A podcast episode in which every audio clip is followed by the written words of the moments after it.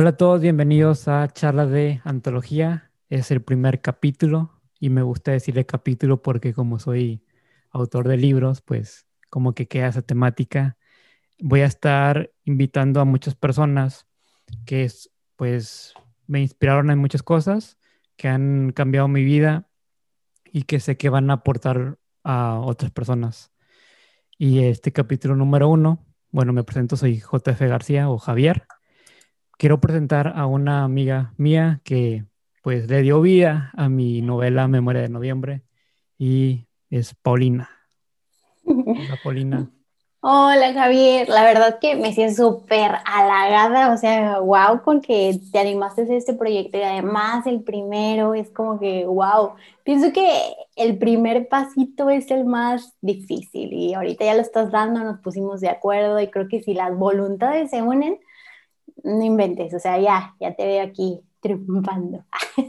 Gracias, gracias. Pues como quiera, me da mucha alegría y pues que coincidimos porque al menos en, bueno, un poco en contexto de las personas que nos están escuchando, pues escribió un libro el año, uh, hace mucho, y lo publicamos el año pasado, em, en enero más o menos, pero pues contacté a, la editorial Bodeloto, una editorial independiente, donde tú estás trabajando con ellos, ¿no? Y pues me da gusto porque tenía una, una imagen de lo que quería que fuera mi libro y cuando presenté la idea, pues tú eres la que edita eh, pues los, pues las portadas, vaya. y, cambiaste como que mi idea, pero le hiciste mucho mejor a como yo tenía pensado. Entonces me gustó la idea y gracias a esa idea creé más temáticas que van a venir en los siguientes libros. Entonces, sí, como, la secuela, ¿no? El inicio de, de, de, todo lo que viene. Sí, sí, y bueno, bueno, perdón. No, no, tú. Oh, bueno, de hecho es lo que te iba a preguntar, o sea, que para la gente que está sintonizando este podcast, quiero que pues te, te presentes, qué eres, o sea, qué, qué haces más, más que nada. Sí, bueno, eh, de verdad es que estoy súper agradecida por esta oportunidad. ¿eh? Y sí es cierto, digo, creo que algo que empatizamos y lo hemos hablado como antes es el hecho de no olvidar a las personas que te ayudaron a, llegar hasta donde estás, ¿no? Y creo que en este, en este punto de encuentro, Voz del Loto, que es una editorial independiente, fue como la que nos, eh, nos juntó, ¿no?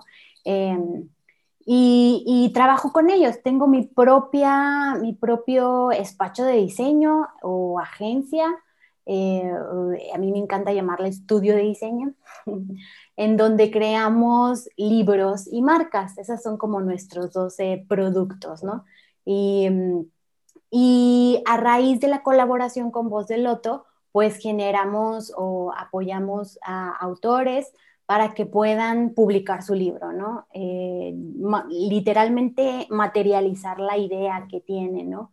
Y, es, es, es, una obra tan rica porque eh, cuando cada uno toma el rol que le corresponde, tanto la editorial para la revisión de contenido y la edición, como EFI, que es este, el nombre de, mi, de, mi, de la agencia, este, la parte de diseño y tú como creador y, pues sí, el, creador de la obra, eh, se hace como de veras algo muy, muy, muy rico, algo con mucho potencial. Y este, entonces saludos a Voz del Loto, Maga. si nos estás escuchando, gracias, porque este, gracias a ti pudimos crear esto que, que no continúa, que no se para ahí, ¿no? Sigue evolucionando. Entonces, eso es algo, eh, pues yo por la cual estoy muy agradecida. Me encanta crear la conceptualización de una idea. Creo que eso es este, lo diferencial de, de, de cada área, ¿no? Este, y, y, pues hablando específicamente de tu libro, sí fue algo eh, que yo veo de, de mi proceso, algo que, que, nos distingue a nosotros es el hecho de que tratamos que exista congruencia en la obra. Eh, cuando tú me platicaste de qué se trataba, eh, yo, tra yo, yo, trataba de, de, que esa percepción que me dio tu ser como ser humano se pudiera ver transmitida de, eh, en tu portada, ¿no? Em, y también dentro de la elección de, de los textos o la, eh, el diseño de los interiores del texto, ¿no? Entonces, eh, si es como valores que son perceptibles, o sea, que, que, que, al momento de que tal vez lo ves y son subjetivos, que dices, ah, ok, una portada, algo, pero conoces al autor, conoces a la obra, entiendes el porqué y empieza a ver congruencia, ah, se crea como un valor muy rico, ¿no? De, de, de una obra finalmente. Sí, fíjate que es lo que me, gustaba mucho porque llegaba yo de, en las juntas, ¿no? De que, ok, ¿qué, qué representa tu libro? ¿Qué es esto? Y me, me, hacías una serie de preguntas y cosas que yo ni había pensado. Y digo, ok, o sea, ok, ¿qué? Y me hacías pensar y como que, ok, ¿qué voy a decir? ¿Qué es lo que realmente quiero dar el enfoque? Y después ya sale resultados y un, algo que a mí me, me fascinó. Y en la, segundo, en la segunda novela también entonces, digo, o sea, le da continuidad y le da como que ese toque de que, ok, ya estoy identificando, en este caso yo como escritor, ¿no? De, voy a identificar quién es JF García, porque sus portadas son muy similares, aunque sus, el tema de ambos libros, uno es romance y otro de terror, como que quedan de que, ok, ya sé quién es él. Y esa es la portada de él, y eso es algo que me gusta que tú haces, que trata de adaptar al, a la persona y a la historia. Entonces creo que es, es, algo muy difícil, pero a la vez cuando tú lo haces como que, wow, o sea, encaja muy bien y, es, no sé, algo que la gente debe tener en cuenta cuando lo ve en las tiendas, no sé, por ejemplo. Oh, ese es JF García. Y luego, pero hay más ciencia atrás de eso, ¿no? Ah, es una persona que pensó en, en hacer pues toda la portada, o sea, y, y lo llega a conectar, entonces va más allá nada más, no tanto del autor, sino que de las personas que están trabajando con él. Y es lo que me gusta, ¿no? Que estabas mencionando que estás muy agradecida con todas las personas porque pues es un conjunto y es lo que llega pues en sí a hacernos crecer, ¿no? Los, nuestro alrededor. Sí, de hecho, déjame compartirte una historia eh, bien particular, porque pienso que cuando a alguien le preguntan, este, oye, ¿cómo decidiste dedicarte a esto? Como que siempre es la historia de, es que me gustaba leer muchos libros o escribir mucho o veía ciertas cosas que lo inspiraban. Finalmente creo que es bueno y te lleva como a descubrir ese camino, ¿no? Pero en mi caso fue, es una historia muy particular y tiene que ver con este punto que, que menciona, que yo cuando estaba estudiando la carrera y llegas como a quinto, sexto semestre, como que tus compañeros empiezan a preguntarte y a cuestionarse, bueno, dentro del diseño, ¿a qué te vas a especializar, no? Y empiezas a decir, ah, bueno, no, yo a la ilustración, yo a la animación, yo a, eh, al diseño de logotipos y marcas, diseño editorial. Y yo me acuerdo que yo, para mi generación, todo el mundo que le preguntaran eso decía diseño editorial. Y yo me quedaba así de que, ¿cómo vas a llegar a escribir una revista, un libro? O sea, digo, a diseñar una revista, un libro, ¿no? Sí se me hacía así como que sentía que todo el mundo elegía eso por querer ser diferencial o interesante, ¿no? Pero yo estaba segurísima que yo quería este, especializarme en el branding, en el diseño de marcas. Y dentro del, de la agencia sí lo hacemos, dentro del estudio lo, lo hacemos, hacemos diseño de, de, marcas, sí, nunca me pude separar porque me encanta, pero, pero me acuerdo que de libros yo decía, no, no, no, no, marca, marca, ¿no? Y, y mi mamá me, me, contaba mucho que a ella le pasó que cuando estaba pequeña, este, era deportista y aquí llegó a nacionales de básquetbol y todo, y su papá le decía, Ah, eh, o sea, ponte las pilas para las clases de mecanografía, ¿no? Ves que antes, o sea, tenías, no sé si te tocó, a mí sí me tocó de que todavía clases donde tenías que saber escribir bien en el teclado y eran planas y planas y planas y planas. Bueno, en la máquina, sí, sí, sí. porque ahí pues todavía eh, el teclado de la computadora, ¿no? Ya. Y, y, ella decía, no, yo nunca voy a hacer este... Eh, Em, secretaria, ¿no? No, nunca, yo voy a ser deportista y no sé qué, pues no crees que su primer trabajo de ejecutiva en un puesto súper importante en la Ciudad de México fue secretaria. Entonces ella me decía mucho, ten cuidado de las palabras que uses porque se pueden volver tu destino, ¿no? yo me acuerdo mucho en la carrera de eso, específicamente de, Paulina, tú qué vergüenza, te la pasaste diciendo que no, diseño editorial, no, no.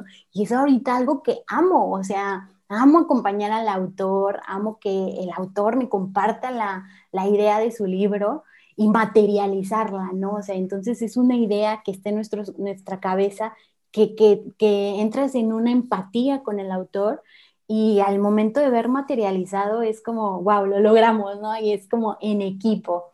Entonces, mm, sí, este, es curioso, ¿no? Cómo, cómo se van alineando las cosas y no olvidar eh, exactamente eso, ¿no? Las personas que te acompañan. De hecho, la parte del interior del libro es parte de mi equipo de, de, de aquí de EFI, es eh, Warrior, le decimos Warrior, es su, su nombre artístico. este, él es el amante de todo lo específico y puntual y que haya un cálculo tipográfico en cada hoja y que se vea bien la letra y se preocupa mucho que sea leíble y legible y que el tracking y el kerning es demasiado puntual, ¿no? Todo siempre pasa eh, a revisión, pasamos a revisión con él porque eh, pues es muy talentoso para eso, ¿no? Entonces, eh, creo que es algo bonito saber y darle em, pues el reconocimiento a las personas que han estado contigo acompañándote. Bien, y ahorita que estabas mencionando que te fuiste por esa especialidad, pero antes de, de, llegar incluso a la carrera, o sea, ¿qué fue lo que te guió a llegar ahí? Al diseño en sí. sí.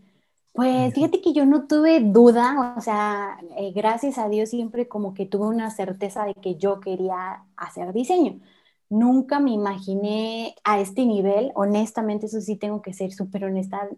Ahorita, la verdad, yo me sorprendo, o sea, me sorprendo de cómo evolucionan las marcas. Ahorita estamos diseñando para una empresa que se encuentra en Holanda, y dices, wow, ¿cómo pasó? ¿No? O sea, ¿cómo, cómo, o sea, yo le hablo a esa niña que estaba a punto de elegir su carrera, que nada más pensaba que el diseño era fotografía, porque eso me gustaba. y, y, yo pensaba que iba a tener, de hecho, imagínate, yo cuando estaba antes de la carrera, yo creía que iba a tener mi galería de fotos, o sea, que iba a ser un evento, invitar a personas para que vean mis fotos, y así, ¿no? Y, fue evolucionando. Honestamente, a mí la carrera sí me ayudó a enfocar qué era lo que te quería y probar. Em, pero sí, sí, siempre eh, sentía ese, esa inquietud de, de, crear, o sea, de esta parte creativa. Y creo que ahí, si te regresas y haces una reflexión, hay ciertos destellos, ¿no? Me acuerdo que pues en la secundaria o en la prepa me pedían a mí que les ayudara a diseñar las escenografías teatrales o en la secundaria también como esta parte de los frisos de mes por mes y decorar los salones para que pudiera ganar un premio y así, ¿no? Entonces, si, si te regresas y dices, oye, pues siempre estuvo ahí la parte consistente de, oye, Pau, tú mm, puedes ver otras ideas, eh, vente, ¿no? Em, entonces eso pues creó cierta seguridad en mí para decidir, sí, yo soy diseñadora. Wow, está, está muy interesante porque a veces uno inconscientemente, ¿no? Es como mencionas de que te gustaba en la secundaria y estás viendo y moviéndole. Y, y sí pasa de que a veces una cosita tan insignificante que uno dice de que, ah, pues que yo dibujaba, no sé, palitos en la primaria, y, pero eran los mejores monitos de palito que había, que había en ese entonces. Y es como que después va, va escalando, va escalando y empezaste con palitos, ¿no? Así de personas de, palitos y luego ya llegas a ese punto donde dices, ah, pues mira, pues yo no sabía, pero pues empecé desde muy chico. Entonces sí, Me, me, llama mucho la atención, ¿no? Que, que eras, que siempre fuiste buena, o sea, también que dices de que te pedían a ti que les ayudaras a tus compañeros. y, y, hablando de eso de, de, pedir y de complicaciones y todo esto, ¿qué tan, ¿qué tan difícil fue, o sea, de toda la carrera y después de que llegas a, a graduarte y todo esto, en, en conseguir trabajo o en, o en, ya verte más realizaba como profesional? Fíjate que para mí, mi historia, eh, la parte de la carrera fue de dos oportunidades, honestamente. Em, y a la mitad de la carrera yo me embarazo de, de mi hija y tengo que renunciar a mi sueño. O sea, para mí fue así como me partió el corazón, pero pues era un compromiso de una decisión de tener un hijo, ¿no? En el que yo había aceptado. Entonces, eh, decido detener mis estudios y dedicar, em, pues, por lo menos a que pasara la primera infancia de Lía, los, los años más difíciles. Yo pensé que nada más iba a ser un año. Realmente fueron, o sea, tres años de bebecita y luego seis años de que se acabó la primera infancia, ¿no? y tiene una madurez que tú puedes notar de, ah, ok, es más independiente, ya puedo hacer más cosas.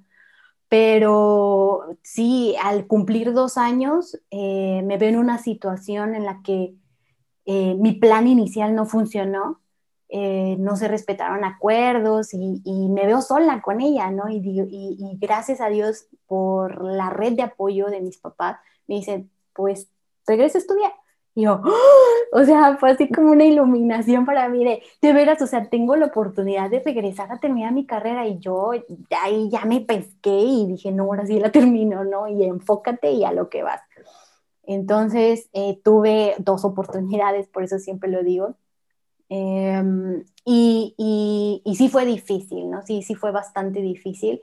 Eh, el hecho de poderla terminar. Claro que también ya tenía otra madurez, o sea, y, eso también ayuda mucho, porque eh, yo me acuerdo que antes de terminar, digo, cuando me embaracé, había terminado mi, materia de marca y por eso yo sentía una seguridad de vender marca y branding y logotipos, pero no, no había terminado mi, mi materia de diseño editorial. Y cuando me llegaban trabajos eh, que gracias a Dios nunca me faltó, desde que estaba embarazada empecé a emprender sin pensarlo honestamente.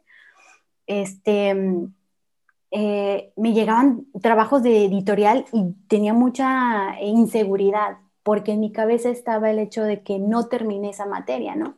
Y cuando regreso a la, a la, a la universidad digo, ahora sí, o sea, tengo que, tengo que aprender esto, ¿no? Y la amé, o sea, me encantó, tuvo una maestra excelente, este, tuvo mucha paciencia conmigo y veía que, yo quería saber del tema, que esos eran los fundamentos que me faltaba porque podía ver la prospección de lo que se podía generar teniendo ese conocimiento, ¿no? Entonces, em, pues a la mitad, eh, ya en, cuando estoy eh, terminando la carrera, yo ya había desarrollado un portafolio con, con este, em, pues con clientes, ¿no? Con, ya había vendido proyectos, ya había este, empezado a encaminar una carrera, ¿cómo se dice?, laboral, ¿no? Este, entonces, eso también me di cuenta que eh, me ayudó a, establecerme como profesionista. Hice mis prácticas en uno de los mejores estudios de diseño de aquí en Monterrey, que se llama, bueno, se llamaba Savi Studio. Tenían sede en Ciudad de México y Nueva York y me abrieron las puertas y yo ahí pues más diseño, ¿no? Ahí se comía eh, diseño, se hablaba diseño, se respiraba diseño y es, es algo muy bonito, honestamente. Entonces, em, eso también eh, fue un cambio muy radical en, en, mi vida, ¿no? Juntarme con personas que ya estaban posicionadas como en el mercado para, y que estaban dispuestas a, a enseñarte, ¿no? Entonces, eh, pues ese fue como mi, mi, recorrido. ¿Y a ti qué te hubiese gustado saber? O sea, ya ahorita que pues llegaste a un punto donde ya lo haces y que te graduaste y todo esto, ¿qué te hubiese gustado saber al principio? O sea, ¿qué, qué recomendación te darías a ti misma en, en ese tiempo? Sí, pues fíjate que me he hecho esta pregunta como que, ves que hay como un tema en redes sociales de por qué en la escuela no me enseñaron que Hacienda y SAT, impuestos, ¿no? Y toda esta parte. Y, yo digo, bueno, sí me lo cuestioné de qué, qué, qué podría decir que, que, le hubiera, que hubiera hecho un cambio diferencial en mi vida si hubiera aprendido esto antes, ¿no? O si lo hubiera entendido mejor. Es muy chistoso porque es amor propio o sea, honestamente no nos lo enseñan. Si no vienes como de un hogar en donde tus padres te lo pueden inculcar, es muy difícil que tú lo puedas aprender en el mundo, ¿no? Y es muy importante porque muchas veces te vas a ver en situaciones donde tienes que ver primero por ti para poder ayudar a otros. Entonces yo ya lo aprendí muy, este, pues ya como hasta los 27, o sea, ya estaba muy grande y todavía le daba a los otros, a los otros, a los otros, y no me podía ver a mí misma como, oye, estás mal, ¿quién está viendo por ti? Si no lo haces por ti primero, ¿quién, no hay nadie más que lo vaya a hacer por ti si no lo haces tú primero, ¿no? La otra es administración, por favor, este, enséñenos administración más, y sobre todo a los, a, a, los diseñadores, ¿no? Y toda la parte de saber vender proyectos, encontrar el valor de lo que haces y defenderlo, este, y también estar abierto a poder em, em, negociar, ¿no? Es, esa apertura. Eh, pues sí, yo, yo, yo digo que esos hubieran sido amor propio, administración, mis, mis materias que creo que hubieran hecho un cambio diferencial en mis lecciones de vida. Sí, porque en realidad abarca también en lo laboral y en lo en tu pues en tu día a día, porque pues uno tiene que tener amor propio como mencionas, tiene que darse el valor de no sé, si una persona es un pintor, o sea, qué valor le das a tu pintura o sea, no tanto lo económico, aunque obviamente es importante, pero el, el valor del esfuerzo, de, del material, de todo lo demás que invertiste. Y exacto, del tiempo. Y pues en lo, en lo personal también, porque pues a veces tenemos esta idea tan errónea de que, ok, voy a ayudar a esta persona porque sé que eventualmente me va a ayudar, porque yo lo ayudé. Y te, te quedas decepcionado de que no, pues nunca me ayudó. O sea, yo hice esto por un, por un bien y también esperaba algo, ¿no? De, de regreso. Entonces sí está como que, ok, pues tienes que pensar y a veces rechazar unas cosas, el, el aprender, decir no, sabes que no, no puedo, a veces es por salud mental, a veces es por, porque no puedes en lo económico o no puedes en, con el tiempo y, y, y tener aparte muy presente que como quiera vas a herir a personas. O sea, aunque no vayas con la intención de decir, ¿sabes qué? Pues discúlpame, no puedo, pero ¿cómo no puedes? Y es, no, pues es que no se puede. Y tener ese, ese nivel de madurez y esa fortaleza de decir, ¿sabes qué? Pues va a haber personas que se van a lastimar, pero primero estoy yo y después los demás. Y siempre lo veo mucho de, es como, no sé, yo me reflejo mucho en, los libros. ¿Por qué? Porque pues es lo que más me, me apasiona. Y digo, yo estoy escribiendo mi propio libro. O sea, sí escribo libros, pero también estoy escribiendo mi propio, video de, mi propio libro de vida, perdón. Es como que, o sea, el personaje principal soy yo. Entonces, hay gente que, no sé, yéndonos a otro extremo, que le gusta drogarse. Bueno, pues ese, esa persona le gusta o hacer cosas malas. Ese personaje se va a morir al final de cuentas. Entonces, él elige su propio destino y va tomando su propio camino, pero pues tú tienes el lápiz y si lo quieres cambiar, oye, puedes borrar, o si ya lo hiciste y no puedes borrar porque fue con pluma, entre comillas, bueno, déjame escribo ahora algo que pueda cambiar. Entonces es muy interesante eso que menciona de que sabes que hay amor propio. Creo que es algo primordial. Sí, yo creo que sí podríamos hacer también un cambio en la sociedad, honestamente, a ese nivel, si pudiéramos entender que que, las personas son entes individuales y que también tienen su capacidad de decidir y de ser libres en su decisión y tener la seguridad de que si se va de tu vida o si te rechaza un proyecto o si, em, no sé, o si, o si simplemente se va, ¿no? Es o sea, y tú le tienes aprecio, es el hecho de que él decidió lo mejor para él mismo, ¿no? Pero muchas veces lo interpretamos y, se vuelve esta parte de ego de, me dejó a mí, me lastimó a mí, me, me, o sea, como si, como dices, ¿no? De que no tienes el control de decidir, digo, el control para no lastimarlos, porque ellos mismos van a hacer como su propia definición de lo que haya pasado, ¿no? Pero sí, sí he llegado a pensar eso, de que cambiaríamos si entiendes que la persona está tomando esas decisiones porque puede ser congruente y, está viendo por, por sí misma, por su amor propio y no tanto la parte de qué egoísta, qué egocéntrico, qué, qué por qué no piensa en los demás, ¿no? Es, sí es un tema bastante delicado y me encanta, la verdad, es, el tema de, de, ver, eh, sí, siento que todavía en nuestra sociedad es un tabú y, mm, y, y, como lo dices, tanto en la parte artística, ¿no? Al momento de ponerle precio, valor a lo que haces y tomar el lápiz y la responsabilidad de decir, yo puedo construir el, el, destino de mi vida, ¿no? Sí, me encantó esa referencia que hiciste. bueno, ya que estamos hablando de amor propio y de, de la vida profesional, creo que todos tenemos experiencias donde que vivimos, sean buenas o sean malas para uno mismo. Yo siento que no existe algo como tal. Siento que las experiencias se hacen este, por sí solas y no tienen, o sea, a, lo que voy de que aunque hagas, aunque uno lo caractericen como bueno o malo, es porque aprendemos una lección. O sea, va por el mismo camino de aprendizaje. Y yo quiero preguntarte a ti, o sea, poniéndole ya un nombre, ¿cuál ha sido tu, tu peor fracaso? No sé si quieras que sea laboral o, personal, pero que hayas aprendido una lección muy importante en tu vida, que te ha cambiado. Ay, qué interesante. Este, pues yo creo que yo me considero un ser humano con demasiados errores, pero he podido ver la sabiduría del, error, por así decirlo, como tu perspectiva, ¿no? De decir, bueno, no es como una vida lineal entre bueno y malo, sino es una construcción de un todo, ¿no? Em, pero creo que hay ciertas eh, formas de actuar de cada persona que se sienten más cómodas en eso, ¿no? A mí sí me pasa de, ok, cometí ese error, ¿cuál fue el aprendizaje? O sea, luego, luego quiero voltear a, a, ver cuál fue el aprendizaje.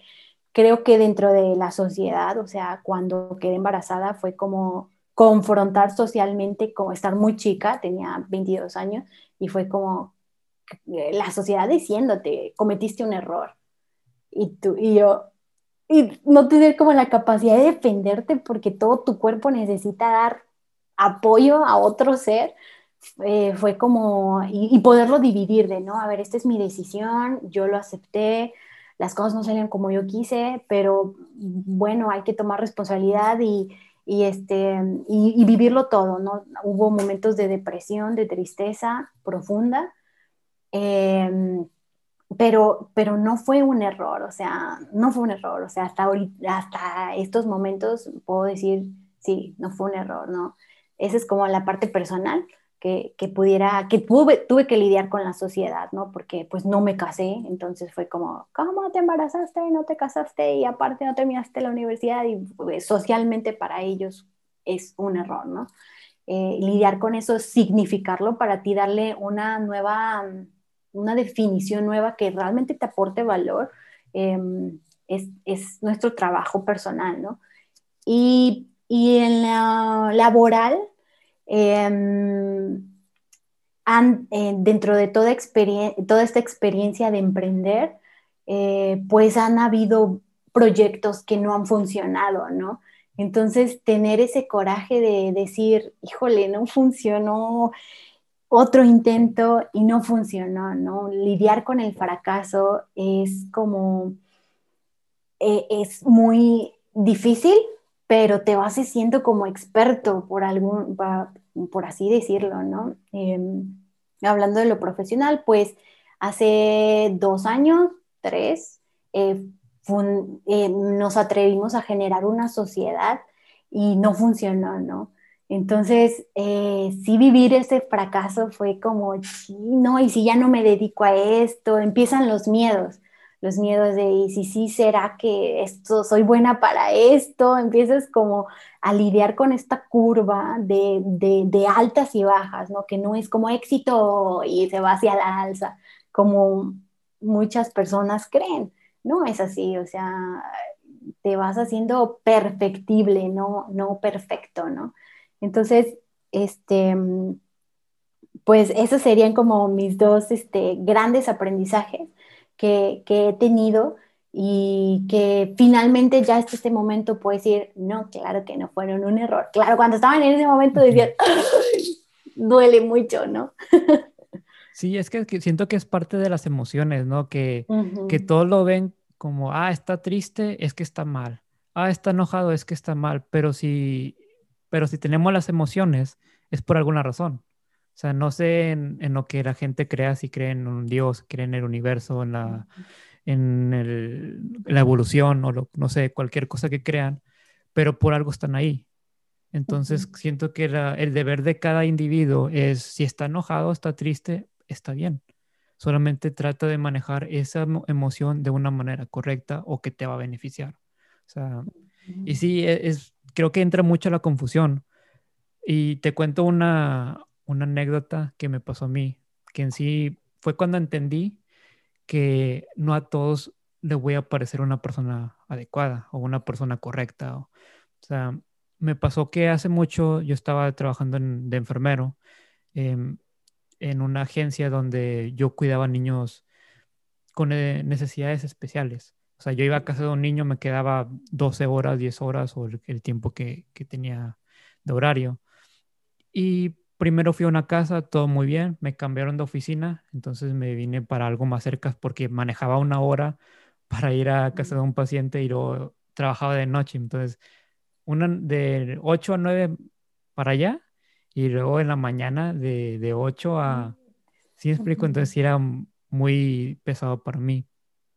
Fui a otra casa, quedé muy bien y luego decidieron cambiarme a otra casa porque, no sé, estaban batallando en, conseguir un enfermero en, esa casa específica.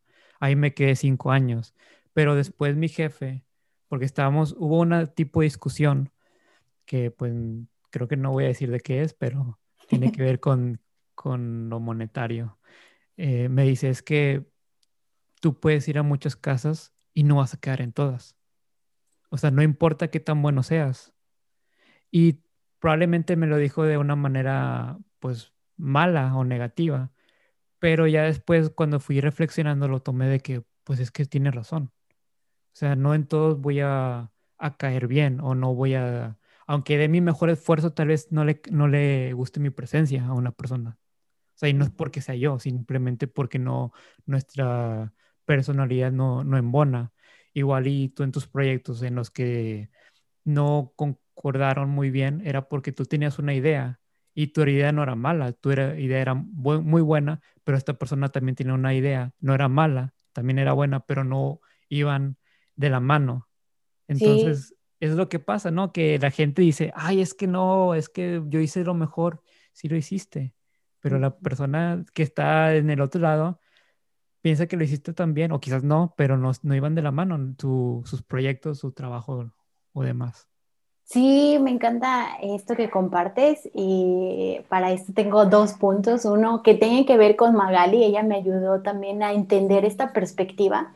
Este, cuando yo estaba pasando este proceso de, de lo de la sociedad, de que yo tomo la decisión ¿no? de, de disolver la sociedad.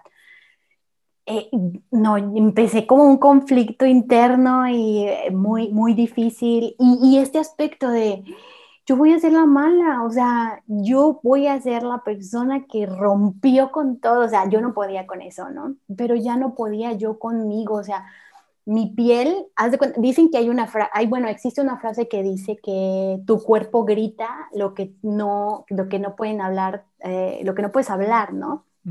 Y mi cuerpo estaba gritando eso, estaba mi piel repleta de ansiedad, o sea, grano, este, ya me dolía, era espantoso, ya no podía dormir en las noches, tenía muchísima ansiedad por entregar los proyectos a tiempo y, ya no, era muy frustrante porque había muchísimo trabajo y no te alcanzaba el dinero, ¿no? Entonces eras, híjole, ver esta parte de ya no puedo yo con, con, lo que me está pasando y yo voy a ser la persona que va a romper con esto porque primero tengo que ver por mí misma, ¿no?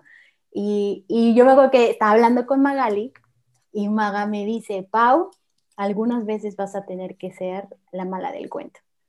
Y para mí fue, oh". no, esa vez yo salí así como que, ok, sí es cierto, para que exista una buena historia, pues porque todos tenemos como el peso de cargar, de decir, oye, eh, y caerle bien a todos y hacer tu granito de arena para estar siempre, siempre, siempre bien, pero a veces vas a tener que tomar decisiones que para los ojos de otro eres la mala del cuento y no lo puedes controlar y tienes que dejarlo ir y agradecer, ¿no? Agradecer todo lo que hicimos. Y algo que dices que me, que me gustó mucho es em, adjudicarle maldad a las personas. Yo con las personas que trabajé, magníficas, o sea, excelentes personas, em, muy buenas. No, no, no, no es así, sino el espacio-tiempo ya no era el adecuado para que eso funcionara, ¿no? Ya no encajaban las cosas ya costaba mucho trabajo este embonar las piezas. Entonces, eh, sí, cierto, mira, aquí tenemos como una empatía de lecciones de vida. Sí, siento que, que todo depende con quién te juntes y en el ramo donde estés, o sea, digo, porque también conozco muchos enfermeros, como muchos autores, como muchos intérpretes, que ahora me, me acabo de, de graduar de intérprete. Entonces, o sea, vas conociendo y, es impresionante cómo se van alejando personas que, que no ayudaban o no aportaban a tu vida.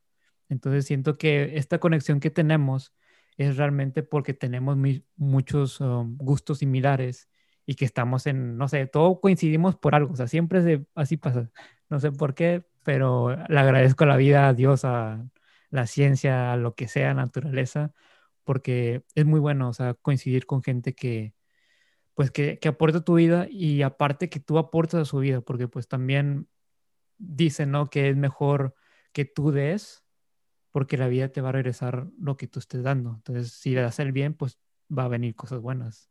Y no solo por ese, por ese afán de que, ay, quiero que me vengan cosas buenas, sino que por el, por no ser gusto de hacer las cosas bien, con amor, no sé, siento que todo te va mejor. Aparte, cuando haces cosas buenas, la gente lo agradece y tú te sientes bien contigo mismo, no sé.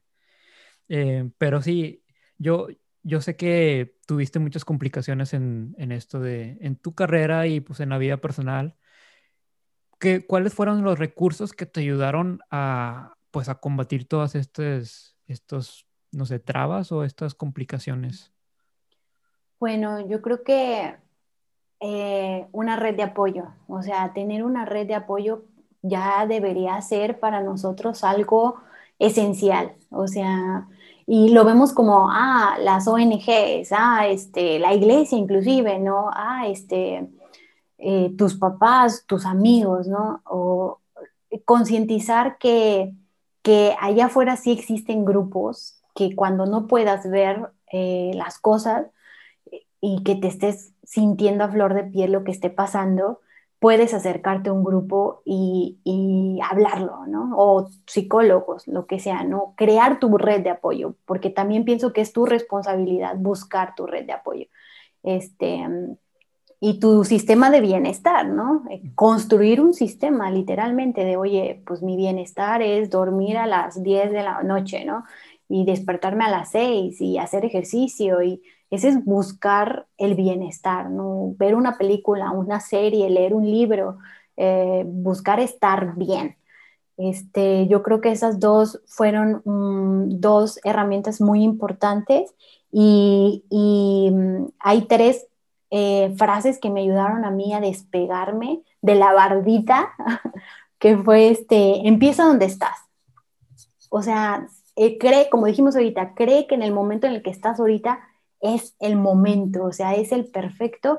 Empieza donde estás, no luches con la idea de es que tengo que estar allá, es que debería estar acá. No, empieza hoy mismo aquí. Eso a mí me ayudó mucho. La otra frase es usa lo que tienes.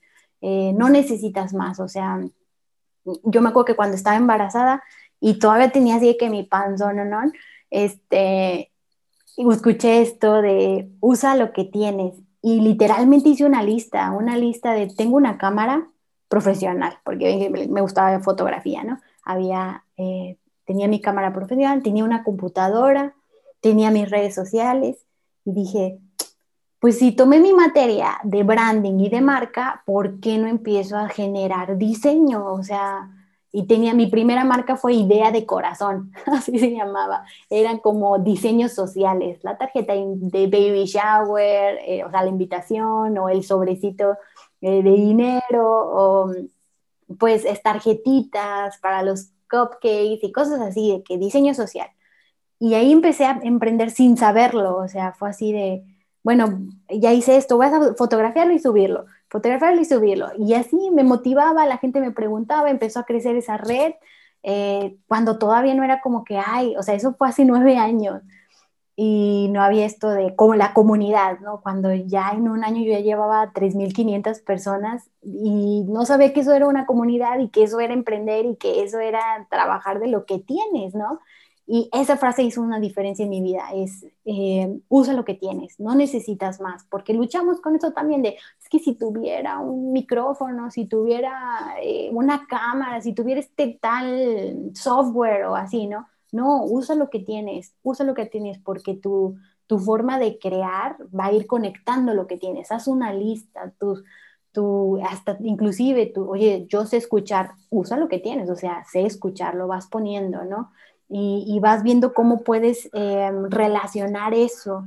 Y la última es, entra al terreno inseguro de la fe, o sea, creo que sí se necesita un granito de fe un, un, poder que diga, sí, sí creo que a mí me va a ir bien, sí, sí creo que voy a vivir de eso. Algo que me encantó escucharte cuando te entrevisté en tu segundo libro para poderlo crear fue que hay una cierta seguridad en ti de que, mire, yo voy a ser autor. Sí, o sea, eso, o sea, esa capacidad de visualizar decir, no sé, pero siento en mi interior de verdad que voy a vivir de esto y me va a ir bien, o sea, y es como un terreno inseguro de la fe, por eso me gusta esa frase porque ahorita estás en el terreno seguro, pero si entras al terreno inseguro de la fe y crees, o sea, deja en ti mismo, crees que te puede ir bien, crees que tienes talento, crees que eso que haces es valioso, va a ser un cambio diferencial. Entonces, realmente, si pudiera resumir, esas serían mis, tres fases que, tres frases que me ayudaron a potencializar lo que hago. Este, empieza donde estás, usa lo que tienes y entra al terreno inseguro de la fe. Y siempre las tengo como conscientes, ¿no? Porque son lo que nos, los pensamientos que nos ayudan, digo, que nos derriban muchas veces. Sí, y es algo muy importante que dices porque las personas, o al menos ahora lo que viene de esta sociedad, tienen mucha inseguridad. O sea, ahora tristemente se reflejan en las redes sociales. O sea, pienso yo, o sea, de que, ah, mira, es que esta persona yo que tiene esta falda, no sé, un, decir, yo la tengo que tener. Ves, la falda cuesta 200 dólares. Y es como que, ay, pero es que si no la tengo no voy a ser feliz. Y uno no se da cuenta que ahí tenemos eh, bueno, estoy hablando de lo externo, ¿verdad? Pero hay cosas muy internas de nosotros que son muy buenas, o sea, que podemos eh, mostrar y van a salir, va a valer más que una falda de X cantidad. O sea, es, no sé, creo que las personas se están basando mucho en lo que dice la sociedad y no tanto en lo que uno dice por dentro. Y como le crea la sociedad, que siento que está muy corrompida, ya dice, no, pues es que no tengo lo, no tengo este talento. O sea, hay gente que, que puede ser el mejor cantante y está cantando y, y hay gente que, ah, me gusta cómo canta, pero si vienen un grupito de gente y dice, canto bien chafas, ya no cantes, le vas a creer a esas personas y va para abajo. Entonces, yo por eso trato de tener mucha paz mental y estar decidido de las cosas que quiero hacer. Por eso digo, aunque no estoy cerquita de ser un, autor famoso hablando en ventas, pero digo, oye, yo, yo ya lo soy, yo, yo me lo creo y, mientras más me lo creo son afirmaciones y mientras más me lo firme, más va a pasar, porque muchas veces eres lo que atraes o atraes lo que eres, no sé. Este, y es, es muy importante el habla, ¿no? De que estés diciendo cosas positivas, porque mientras más cosas negativas digas, más va a pasar eso. Entonces, tiene mucho que ver y, la verdad, digo, compartiendo un poco, yo, bueno, publiqué Memoria de Noviembre en, con Voz de Loto y después Remembranzas Nocturnas que está por salir y me metí a un taller del doctor César Lozano y después de cómo escribir un libro. Y dije, ah, pues a ver, yo en sí nada más quería ver cómo era el mundo editorial, porque pues te decía mucho de, la editoria, de las editoras y, y qué hacer, cómo promocionarte, bla, bla.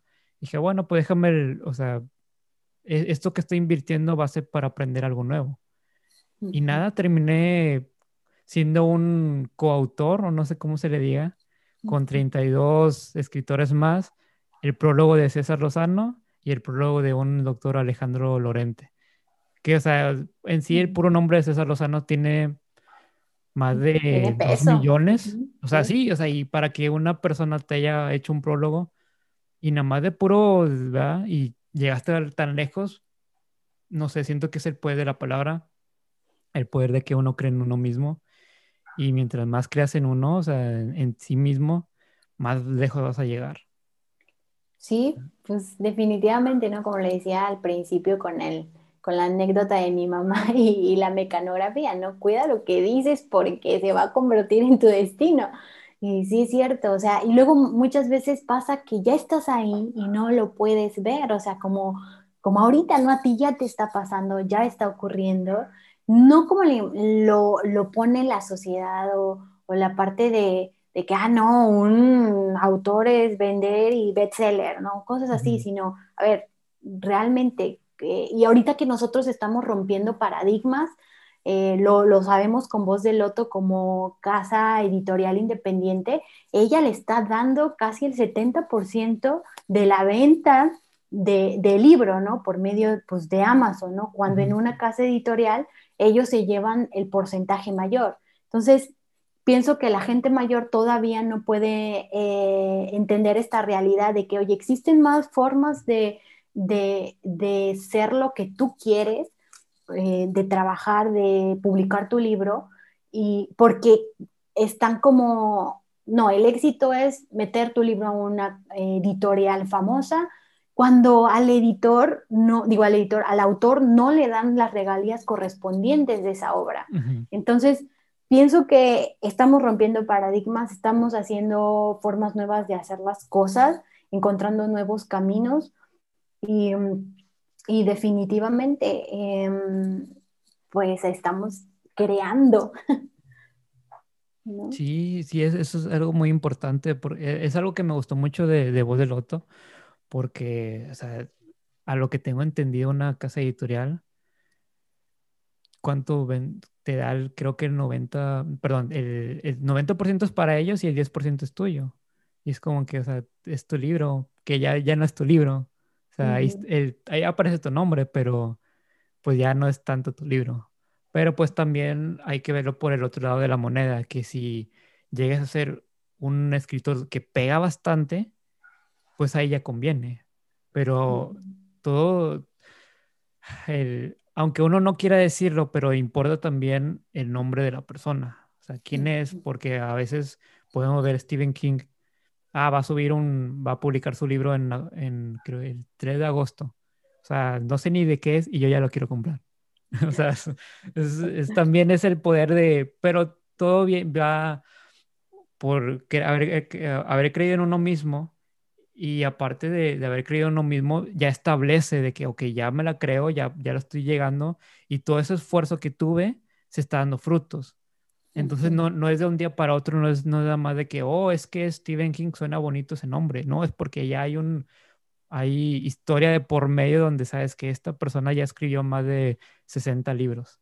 Ya se hizo su trayectoria, entonces está muy bien. Entonces creo que es, ah, no sé, sigo con lo de la sociedad de que tenemos que cambiar, tenemos que modernizarnos, ya no, ya no estamos en, en los tiempos de antes que era más complicado, ahora tenemos la facilidad de las redes sociales de publicar, por ejemplo, en eh, un libro de, o sea, tan fácil y no tienes que tener una casa editorial tradicional. O sea, entonces es, no sé, va cambiando y creo que hay que adaptarnos y hay mucha gente que se queda en ese estancada por ejemplo, dices que eh, pues no terminaste la carrera en, su tiempo, eh, tuviste una hija y tenías, no sé, te juzgaron por todos lados, me imagino. Entonces, ya es, hay que normalizar el hecho de que si no funciona, no sé, un matrimonio, no tienes que quedarte ahí. No tienes que tener una licenciatura o una maestría para llegar a ser millonario o para tener una estabilidad económica. O sea, no tienes que realmente estar casado con una persona para criar a un hijo de una manera correcta. Entonces, hay que dejar esos, no sé, tabús, esos, esa manera de criticar sin, sin saber la historia detrás para que podamos crecer como sociedad y dar un mejor mundo. Sí, sí, la verdad, eh, me encanta esto que mencionas. Eh, creo que yo de los argumentos más positivos que me he podido platicar es el hecho de que yo soy un híbrido de familia, porque no soy el arquetipo, o sea, no, no hay un mamá, papá, hija, casa feliz, o sea, es como, eh, sí, ¿no? O sea, es como eh, un arquetipo, ¿no? Lía y yo somos una familia, o sea, es una pequeña familia, es muy chiquita. Y, y la gente no está preparada para ver eso, piensan que está incompleta. Y no es que yo haya tenido que asumir como el rol mm, de hombre, pero sí he tenido que ser más dura, rígida, mm, decirle cosas para la parte de, pues, em, pues varonil en sí. Y también hay gente que abre sus brazos, ¿no? Mi papá es, es un abuelo, o sea, que se tira de panza a jugar con ella y cosa que nunca hizo conmigo, ¿no? Que fue mi papá y así que lo veo y yo digo, ¿por qué nunca quisiste jugar conmigo, ¿no? Y con mi hija es como, sí, casas de campaña y luces y yo, no lo puedo creer, o sea, las personas están preparadas para cierto tiempo, ¿no? Y ser lo que, lo que ellos eh, quieran abrirse a la oportunidad de serlo. Este, yo, yo estoy muy de acuerdo con, con lo que dices, creo que tenemos que abrirnos al hecho de que existen diferentes tipos de familia, existen diferentes formas de hacer y terminar una carrera eh, y sacarle el mejor provecho. Mm, y, y, y, no verlo todo en términos de bueno, malo, éxito y fracaso, ¿no? Creo que cada quien decide cuál es su medida de éxito. Yo me lo he tratado de cuestionar de cuál, cuál será mi, mi medida de éxito. Para mí es el hecho de, de poder ser congruente entre lo que estudié y lo que hago. Para mí eso ya es el éxito, que si me estalle, que si ya soy millonaria, que no, es el, eso para mí es como, wow, lo puedo vivir, me encanta, es mi pasión, me encanta platicar con autores, con empresarios, con personas que están emprendiendo, que necesitan una marca, darle personalidad a un libro, a una marca, es, me, me, me, me encanta, me apasiona, ¿no? Podría vivir de eso, ¿no? Este, y, lo hago. Entonces, sí, cada quien se, se, pone su medida de éxito y es respetable, ¿no? La forma en cómo solucionamos, em, pues sí, nuestra visión de éxito, ¿no? Sí, fíjate que he tenido muchas conversaciones con diferentes personas en unos ayeres y yo decía de que, ah, no, pues yo quiero hacer esto, ¿no? Este va a ser mi éxito. porque tan poquito? Y es como que, pues es que es poquito para mí, o para ti, perdón, pero para mí es mucho, o sea, por, porque nadie vive en nuestros zapatos. O sea, uno puede decir de que no, pues es que deberías de hacer esto. Y, no se dan cuenta de que, pues sí, tú lo, lo, dices de una manera porque tú tienes la facilidad de hacerlo. Pero yo no, yo tengo mis, mis problemas y a veces la gente suele juzgar por, por lo superficial, ¿no? Por lo, lo que ven de fuera te pueden ver feliz y a veces estás teniendo una batalla con una depresión, con, con enfermedades muy, muy feas y dices, pues es que cada quien tiene su, su propio pues, destino y va construyendo su camino, va escribiendo su camino. ¿eh? Mm. Entonces, sí, e, e, es, es, muy, no sé, me, me gusta ese tema de, del éxito, ¿no? De yo, pues, en lo, a sus ayeres, te digo, yo decía, yo, yo voy a ser millonario y yo, eso va a ser mi éxito. Y no ha cambiado mucho, pero se ha bajado en, lo, en la estabilidad. Creo que para mí la estabilidad es, tener éxito, tener un buen trabajo, un trabajo que, como tú dices, que estudiaste y estás haciendo lo estás ejerciendo. Y aparte, pues ya lo, lo, monetario pues viene siendo secundario o quizás hasta después. Pero sí, yo pienso que al menos para mí es trabajar en, de escritor y en las otras dos carreras continuar de perdido un poquito. O sea, que sea algo mínimo, pero tener eso todavía, porque gracias a la, a la enfermería, pues escribí dos libros a la traducción he tenido bastantes contactos y aparte que mis próximos libros ya sé de qué, de qué va a tratar o de qué se va a dedicar mis personajes, ¿no? Porque yo me baso mucho a lo que yo sé. Tampoco no quiero escribir algo que no sé y pues, pues no, no va a tener congruencia. Entonces prefiero que va, va a ser un traductor o va a ser un intérprete y la vida a veces te lleva por diferentes caminos pero esos caminos son, son buenos al final de Sí, sí, sí, sí, es, es, es, verdad. Creo que este, hay una frase que, que dice conecta los puntos, ¿no? Connect the dots. Y, y creo que eso es lo también que, que es, eso es creativo, el hecho de poder conectar que tú hiciste eh, o que estás trabajando tu, tu labor de, enfermero y con la parte humana de la persona, porque siento que también tienes esta gran habilidad de conectar de una manera muy profunda con las personas, ¿no? Em, y además estás sacando un recurso de eso, ¿no? Decir, bueno, yo tengo esta habilidad, lo hago y puedo ayudar a las personas de esta manera, ¿no? Y entonces eso, extrapolarlo a decir, ¿qué pasaría si conecto el punto con mi pasión de escribir? Y se crea algo único y es riquísimo, es un valor diferencial eh, que, al escucharte ya es para mí oro, ¿no? Digo, wow, me encanta eh, estar envuelta en, este, en estos procesos, ¿no?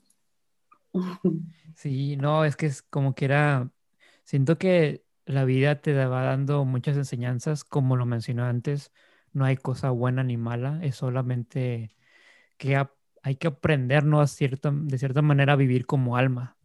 O sea, que no sé si sabes la teoría, ¿no? De que la, creo que es la teoría de la simulación, o no me acuerdo qué teoría es, donde según esto hay almas y las almas deciden vivir de cierta manera. Entonces, todo lo que vivimos, entre comillas, está predeterminado. Ah, quiero vivir la experiencia de ser un escritor. Entonces naces y eres escritor ah, quiero vivir la experiencia de ser, no sé, eh, que alguien me rompa el corazón.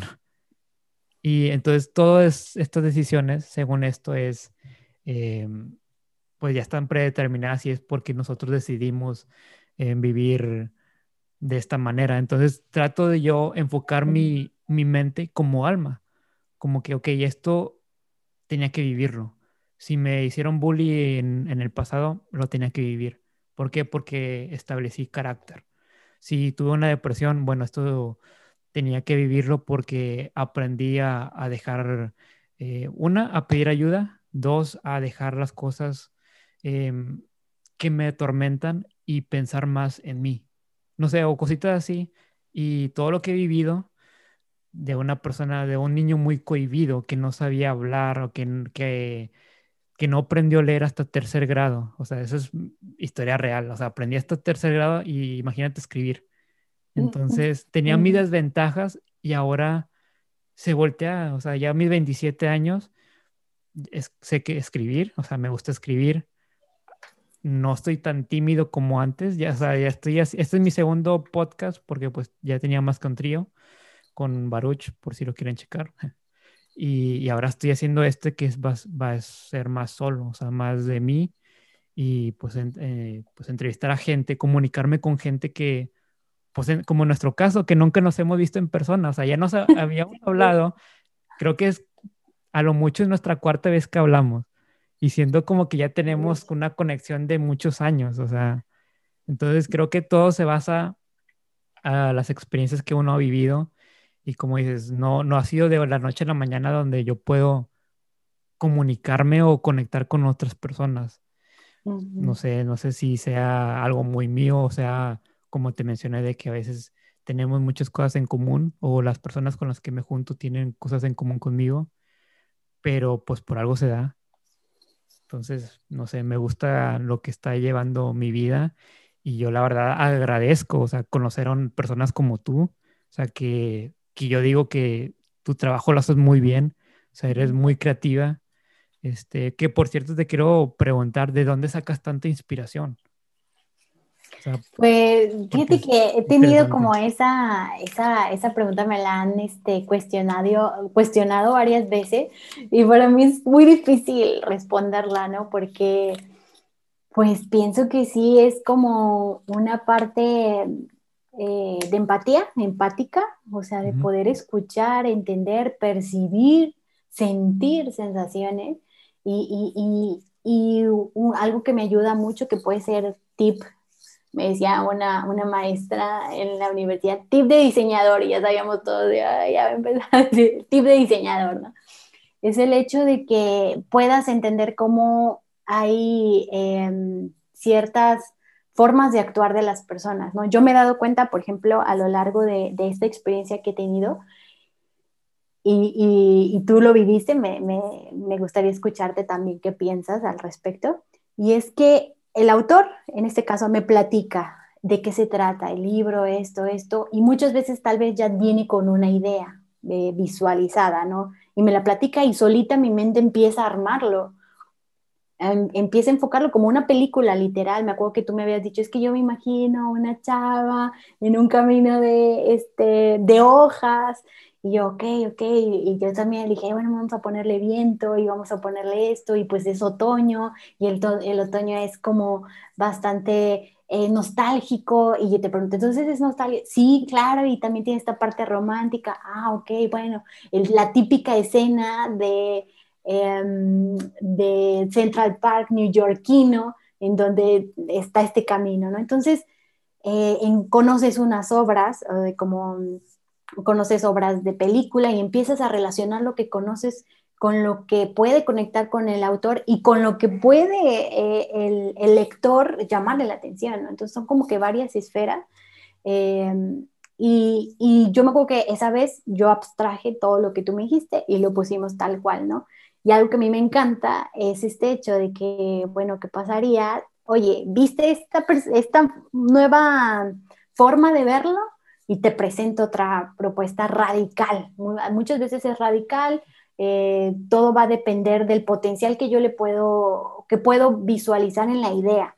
Si algunas veces me han, yo dije, no inventes, tiene un chorro de potencial tu libro, me encanta, o sea, tú me hablaste de toda la pasión que tenía, y dije, yo quiero que este libro le vaya bien, o sea, a mí me importa que le vaya bien, este, que, hay mucho potencial, más que esta portada que él tiene. Más sin embargo, si escogieras la primera idea que tienes, está lista para ser publicada. Es buena, tiene buena calidad, eh, no vas a tener problemas de, de, visualización gráfica, ¿no? Pero yo vi el potencial de la idea y decía, tiene más, o sea, podemos llevarla a otro punto. Y entonces te mostré dos propuestas, ¿no? Una desde una perspectiva o desde mi perspectiva y otra tu perspectiva y las confronté. Y es algo bien rico, o sea, a mí me encanta ver los ojos del autor de, ¡Ah! nunca me hubiera imaginado llegar a, o sea, que mi libro se visualizara así, ¿de veras crees que tiene ese potencial? Y yo, claro, míralo, o sea, hay tanta congruencia, tanta, eh, eh, pues sí, tanta realismo con lo que quieres expresar, ¿no? Y, este, y yo me he dado cuenta que esta es la parte que te platico, que ya es la experiencia, que el cliente cuando rechaza una, tiene más seguridad, por, eh, por, por, una de las propuestas, ¿no? Y entonces eh, rompemos con esto que a todos los diseñadores les pasa, que nada más trabajan bajo una propuesta y es como que, ay, no, a ver, cámbiale las, las, este, las hojas. Oye, no sé, es que siento que se ve muy oscuro. A ver, le puedes poner un poquito más de luz y le puedes poner, y, y, y, el diseñador se empieza como a poner así que no, pues ya no importa lo que yo haga porque el cliente solamente quiere hacer lo que él quiere, ¿no? Pero sí, ¿dónde está tu, tu, responsabilidad de enseñarle el potencial que tiene la idea y tú también de darte este pasito de arriesgarte y decir, oye, mira, trabajé un, trabajé un poquito de más, pero creo que pudieras tener esta otra eh, perspectiva de tu libro, ¿no? y hay, eh, hay una cierta seguridad por la elección de la, de la propuesta mm, elegida y la rechazada, ¿no? Entonces, em, es, la inspiración en sí, desde mi punto de vista, viene por, el, o sea, por lo que tú ves, lees, escuchas y cómo conectas nuevamente esos puntos, ¿no? Y sin que se te olvide el autor en este caso, o muchas veces el público al cual va dirigido, ¿no? Eh, eh, si va dirigido a un público joven, tienes que conectar con ese público, que no va dirigido a un público adulto, mayor, eh, que tanto se ve esa madurez para que pueda conectar con lo que a ellos les interesa, ¿no? Entonces, sí es como un conocimiento humano y empático, más todo lo que le estés metiendo a tu cerebro y a tus sentidos para poder conectar y crear. Este, para mí, esas son como Em, pues sí, las maneras como este, he podido crear. Y, por ejemplo, en mi tesis, yo expuse eh, el pensamiento sistémico, en decir, oye, sí hay una manera de hacer un sistema para la creatividad. Y entonces era bajar, ¿no? De que, bueno, ¿qué dice este autor? Bueno, crees un brief. Un brief es, brief es una serie de preguntas ok, ok, ese es paso número uno. Paso número dos, eh, te involucras en el mismo ecosistema, ¿no? Eh, que, que de, ya sea del autor o de la marca. Si se mueve en un giro automotriz, si se mueve en un giro este, empresarial o de restaurantes o de te mueves, empiezas a, vivir lo que ellos viven para poder entenderlos y, y, y investigar. Es mucha parte de investigación y ver y ver y leer y leer y, generar mood boards, algo que me gusta mucho, es generar eh, mood boards conceptuales, ¿no? De, em, hay ciertos arquetipos que la mente ya lo sabe significar y que tú los empiezas a bajar, ¿no? De que, bueno, los años 20 y, y, bajas, y haces un mood board de los años 20, pero ¿qué pasaría si los años 20 los conectamos con una idea de, este, pistolas y cosas este, más de, eh, pues de, este estilo de negocios de urbanos negros, ¿no? O sea, de underground, Y se crea entonces una serie que es este, los Peaky Blinders, ¿no? Entonces dices, wow, por poder conectar estos eh, arquetipos y esos ecosistemas, se crean eh, pues más material rico, ¿no? Que, que no que no habían visto nuestros ojos. Sí, todavía me acuerdo cuando llegó ese día, ¿no? El, famoso día esperado de la entrevista. Y yo no sabía ni qué esperar. Dije, a ver, ¿cómo se va a poner todos en Zoom acá, bien serios o qué? y me acuerdo que fue tan de que conciso, o sea, de que, oye, ¿qué, dime de tu libro. Yo como que, ¿qué, ¿qué, le puedo decir? O sea, estaba tratando de agarrar ideas y y luego hay muchas cosas que, que no lo digo específicamente en el libro, en Memoria de Noviembre en este caso, eh, pero sí como que daba esa idea de que, ok, pero se trata de esto, o sea, no lo dice en el libro, se trata de esto, no, o esto pasó, sino que te crea esa idea de que, ah, pues que por eso estaba así, o por eso pasó esto. Entonces, sí fue un poco difícil, creo que la, la parte más difícil fue el, dame, dime adjetivos de tu libro, o algo así, ¿no? Y es como que, y no sé, eh, no me acuerdo ni qué te dijo, hasta la fecha no me acuerdo, pero sí me acuerdo que, que Magali me ayudó también, ¿no? De que, ah, es que habla mucho de, de música también, y habla de esto, sí, y me gusta, pues, todo, o sea, el, para empezar, me, me, diste dos propuestas. Una que yo tenía de que, ah, mira, quiero que hagas esto, una mujer acostada que tuviera hojas de, de otoño de las naranjas y que un árbol y bla, bla. Y luego me presentas lo que ahora es mi portada. Y es, o sea, es a, lo que voy, o sea, que no, no, mi idea sí era buena, creo yo que era buena, pero lo que, lo que tú propusiste, o sea, estaba mucho más arriba de lo que yo estaba pensando, o sea, y, y me gusta porque es, es, un, tiene muchas cosas, muchos elementos, es, es simple, o sea, describe lo que yo quería eh, dar y aparte ese juego de colores va con el libro, o sea, mi libro trata de, de cómo va la gente va, pues, quitando eso, las cosas negativas, va de, cambios positivos, cambios nuevos. Entonces, no se trae esa pureza, ¿no? Eso, el color blanco, ¿no? De que es puro, de que, no sé, a mí, yo cuando veo algo blanco es algo bonito, ¿no? Es algo bueno, o sea, entonces viene un buen comienzo. Y la hoja de que es otoño, es de que ya se cayó lo feo. Entonces, ¿qué viene ahora? Viene lo, lo que viene siendo la, hoja nueva, ¿no? Entonces fue como que ese conjunto de ese juego de palabras y lo que transmite, pues, la portada, ¿no? Y no siga del, del segundo, o sea, el otro, la primera vez dije, este, o sea, era el, creo que en ese no te había dado ninguna, te dije, no, pues como tú quieras, porque no tengo ninguna idea. Ajá, sí, sí. Y me pudiste dos y dije, ah, vi el primero y dije, ah, está muy bueno. Y vi el segundo, no, quiero ese. O sea, porque describía todo, ¿no? El juego de reencarnación, de lo negro que es lo siniestro, lo, el lado oscuro de la vida. Entonces, no sé, me gusta, me gusta cómo, cómo trabajas y, y, esa sensación. Creo que no pudiste ver mi primer, la primera cara que tuve con, con memorias porque me quedé dormido. O sea, eso es poco profesional de mi parte, pero cabe mencionar que yo en ese tiempo trabajaba de enfermero, trabajaba de noche y yo te dije, o les dije, no, oye, el martes a las 10, dije, no, a las 10 y no sé qué. Y si era el martes y luego el, el día siguiente dije, ah, pues hoy toca la, la, la entrevista y no, era, me había cambiado de día, me había quedado mm. dormido, no, caos total, pero bueno, o sea, qué bueno que no se molestaron tanto. Oye, ahorita que le estás mencionando, me estoy dando cuenta que en el primer, la primera vez que presenté las propuestas de, de memorias de tu primer libro, este, no estaba yo, o sea, mandamos la presentación, ¿no? Y en la segunda yo no estuve. en la segunda Gaby estuvo presente, ¿no? Y dije, no, tuve una emergencia ahí y no pude estar presente dije, ay, a mí también a veces me pasa que el hecho de que pongo dos a competir y yo tampoco sé elegir, dije, ay, me gustan las dos un chorro, cualquiera que decida, me encanta, ¿no?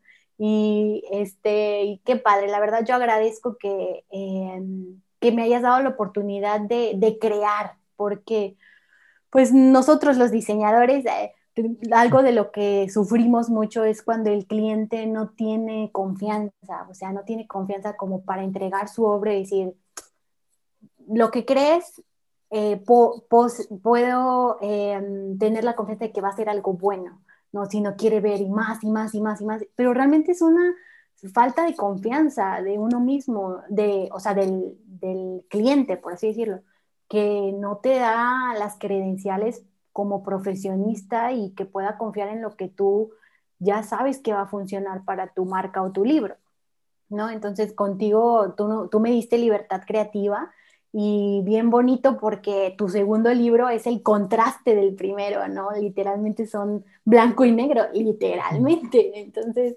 este, yo me acuerdo que cuando te entrevisté o hicimos el brief, nos quedamos platicando como dos horas o tres horas de, de, que estuvo buenísimo, o sea, Gaby y yo estábamos de, inventes, va a estar bien bueno, o sea, con todo lo que nos estás diciendo y estábamos hable y hable de, de, de toda esa temática que tienen que leerlo. Sí. No, y fíjate que, que, a veces sí me quedo pensando de que realmente está tan bueno mi libro. Y, y es, creo que es parte de cualquier persona que tiene su, su autocrítica y a veces suele dudar mucho de sí mismo. Y muchas veces se le decía Magali, porque eh, con ella tuve las sesiones de una vez por semana juntarnos y que leyera mi libro y todo esto. Entonces, sí le, le, comentaba, oye, pero si está bueno, o sea, sí esto, el diálogo. Me dice, sí, o sea, eh, eh, para hacer tu primer libro, o sea, llegaste, o sea, me, no me dijo que le impacté, pero palabras más, palabras menos. Entonces sí dice que lo que sí me acuerdo que tú eres del 10% que, que, o sea, tiene los dos, que tiene el diálogo y que tiene la historia bien establecida. Entonces dije, bueno, pues fue mucho de que confíe en ella, de que, ah, bueno, entonces es bueno el libro. Pero ya cuando empecé a vender el libro y que gente empezaba a leer y me decían, oye, es que a veces lo leo y no puedo parar de leerlo. O sea, tengo una amiga que se aventó el libro en dos días, algo así. En serio, está bien gordo. Sí, sí, y creo que el, segundo va a estar más porque fueron un poquito más de 100 mil palabras, si no me equivoco. Entonces sí dije, ah, bueno, pues entonces estoy haciendo algo bien. Pero es, creo que es parte de, y, y, como mencionas, sé que te ha pasado también a ti de que, y que sí esto y que lo otro, pero hay que tener la, la, mente fría, ¿no? Como cuando dicen, si vas a tomar una decisión, que sea con la mente fría, no muy feliz ni muy triste, fría, para que tome la, la, decisión correcta. Pero bueno, ya para casi llegar a la conclusión, quisiera pedirte un consejo que le puedes dar a las personas que quieren ser diseñadores, o sea, tanto en lo, en lo laboral y, y en lo académico. Pues mm, Fíjate que yo me confronté en aquel tiempo que todo el mundo decía que, trabaja, eh, que el diseño no te iba a dar como una vida estable o con muy buenos ingresos, ¿no? Y, y el mundo cambió, evolucionó totalmente y ahora la única forma de interactuar fue por redes sociales y entonces importaba que una foto fuera bien editada, importaba que un video fuera bien hecho, importaba que tu imagen eh, de tu logotipo, lo que tu empresa está hablando, esté bien establecida. Entonces la imagen y el, lo gráfico volvió a tener relevancia gracias a este cambio tan radical que, que hubo. Entonces yo, em, uno de los consejos que puedo dar es, si tú realmente crees y, que eres bueno en esto, practica, inténtalo em, y, y, cree, cree que, que, lo puedes hacer, que lo puedes lograr y sobre todo no sabes qué está la vuelta a la esquina, o sea, no sabes cómo va a cambiar el, mundo, arriesgate. Esta, esta típica frase de si lo vas a hacer, hazlo con miedo, porque parece que ser que el miedo siempre está ahí, lo, lo, vencemos, pero ah, si no, no, dejes de dar pasos, sigue avanzando. Eh, no creas que la universidad te lo va a dar todo, no es cierto, tú tienes el 90% de la responsabilidad para que funcione eso, ¿no? Este, la, siento que en mi caso la universidad me dio la seguridad y el creerme que yo estaba preparada para hacer eso, pero el otro 90% de los intentos y para lograr estar en donde estoy ahora fue la actitud que tienes, ¿no? Ante eso. Entonces, mm, sí, sí, estudien diseño. y si quieren de verdad... Eh, entrar en, colaborar en algún proyecto, si, si, tú como diseñador no sabes si, si cómo vender un trabajo, yo ya encontré la clave, podemos hablar de cómo vender eh, un proyecto. Yo, yo apoyo, estoy, tengo esta idea de, de si puedo ayudarte en venderlo, en generarlo juntos, en que tú entres a mi, a mi agencia, a mi estudio para saber qué es diseño.